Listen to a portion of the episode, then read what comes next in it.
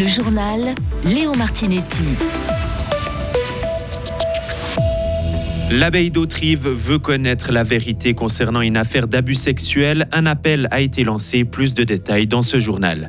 Qui succédera à Alain Berset? Le processus de candidature a débuté. Certains noms se démarquent déjà.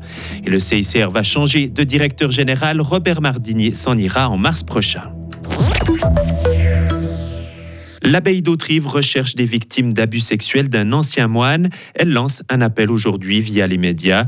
L'objectif est de trouver des témoins et de demander publiquement pardon pour les agissements de cet ex-membre de sa communauté. L'homme a commis des attouchements à l'encontre de plusieurs femmes majeures dans les années 80 et 90. Ce n'est qu'en 2019 que le supérieur actuel de l'abbaye prend conscience du problème et de son ampleur. Frédéric Antonin. Ce frère s'occupait à l'époque d'accueillir les autres pour des séjours spirituel et c'est dans ce cadre que les abus ont eu lieu. Une première plainte avait été faite auprès du supérieur en 1992 entraînant une sanction. Puis le moine en question a quitté la communauté et les ordres pour se marier en 1996. Depuis, plus rien. Mais en 2019, une femme se souvient des actes subis en voyant par hasard un moine de la même communauté. C'est là que l'abbé Marc de Potuo commence ses propres recherches. Il en a parlé au micro de confrères de la télé. J'ai fini par retrouver euh, dans des archives qui avaient eu quelque chose dans les années 90, des faits rapportés à Don Bernard, qui a essayé de comprendre ce qui s'est passé, qui a fait des recherches lui-même en envoyant 60 lettres. On est en 92, hein, ça, ça veut dire que c'est 30 euh, lettres en allemand, 30 lettres en français, c'est pas un clic.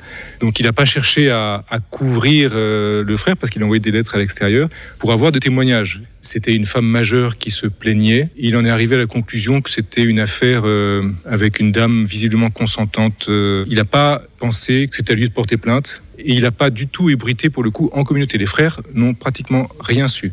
L'abbé cherche ensuite lui-même d'autres témoignages. Il en recueille cinq et contacte la police. Les faits sont toutefois prescrits.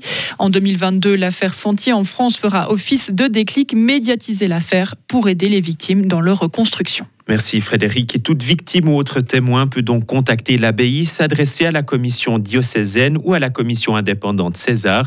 Quant à l'auteur des faits, il est toujours en vie et souffre de démence sénile, indique la communauté.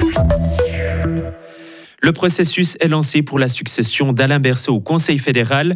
Le groupe parlementaire socialiste a fixé ses conditions et son agenda. Les candidats ont jusqu'au 29 octobre pour se manifester. Le groupe socialiste renonce à fixer des critères pour les candidatures. Les précisions de notre correspondante parlementaire Marie Vuillemier. Pour remplacer Simonetta Sommaruga, le groupe socialiste avait exigé des postulations féminines, ce qui avait créé des tensions au sein du parti. Le sénateur Daniel Josic avait même fait le forcing en annonçant publiquement sa candidature. Rien de tel aujourd'hui pour la succession d'Alain Berset. Le groupe socialiste laisse tout ouvert. Hommes, femmes, romans et alémaniques peuvent librement se présenter. Pour l'instant, seul le Conseil national balois, Mustafa Atici, a fait part de son intérêt, mais Daniel Josic prévoit demain une communication aux médias, sans doute pour annoncer sa candidature. Le Zurichois bénéficie du soutien de sa section cantonale, mais beaucoup d'élus socialistes n'ont pas digéré sa volonté de passer en force lors de la dernière élection au Conseil fédéral. Il devra convaincre. Parmi les autres papables sont souvent cités le Grison, Jon Poult, les Balois Eva Herzog et Beat Jans, ou encore les Bernois Evie Alemann et Mathias Ebicher. Et de leur côté, les Verts ont aussi affûté leur stratégie pour revendiquer un siège au Conseil fédéral. Le parti écologique écologiste n'a pas encore indiqué quel siège il entendait attaquer, mais il affirme vouloir briser la majorité UDC-PLR au gouvernement. L'élection de l'ensemble du Conseil fédéral est prévue le 13 décembre. Le directeur général du CICR passera la main en mars prochain. Robert Mardini a décidé de ne pas briguer un nouveau mandat à la tête de l'organisation humanitaire. Il aura dirigé le comité international de la Croix-Rouge durant quatre ans. Selon l'institution, durant ces années, il aura fait face à la pandémie de Covid, à l'aggravation des conflits dans le monde et au déficit budgétaire.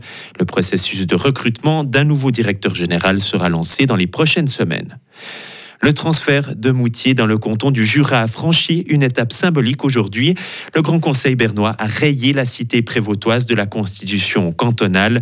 Le peuple devra encore se prononcer. Le transfert de Moutier du canton de Berne au canton du Jura sera effectif le 1er janvier 2026.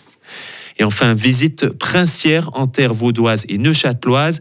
Aujourd'hui, le prince Albert II de Monaco a visité la base de l'avion solaire Solar Stratos à Payerne. Il s'est ensuite rendu au laboratoire du Centre suisse d'électronique et de microtechnique à Autrive. Axé sur le développement durable, cette visite a aussi permis à, au prince de rencontrer des dirigeants vaudois et neuchâtelois. Retrouvez toute l'info sur frappe et frappe.ch. La météo avec Frappe, votre média numérique régional. Pour ce mardi, le temps va rester bien ensoleillé avec euh, des températures toujours estivales, faible bise aussi, 27 à 30 degrés au maximum.